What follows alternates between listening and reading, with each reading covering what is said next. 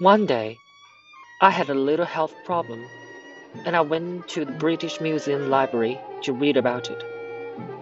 I took the book off the library shelf, and I began to read. After some time, I turned over the page and I began to read about another illness.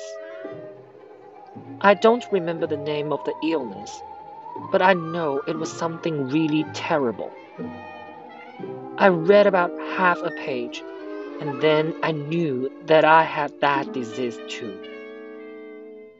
I sat there for a time, cold with horror.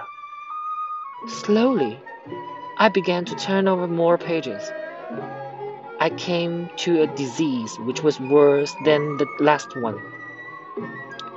I began to read about it, and as I expected, I had that disease too. Then I began to get really interested in myself, so I went back to the beginning of the book. I started with the letter A and I read from A to Z. I found that there was only one disease which I did not have. This made me a little unhappy. Why didn't I have that disease too?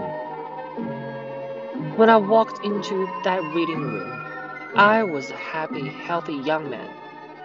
When I left, I was a very sick man, close to death.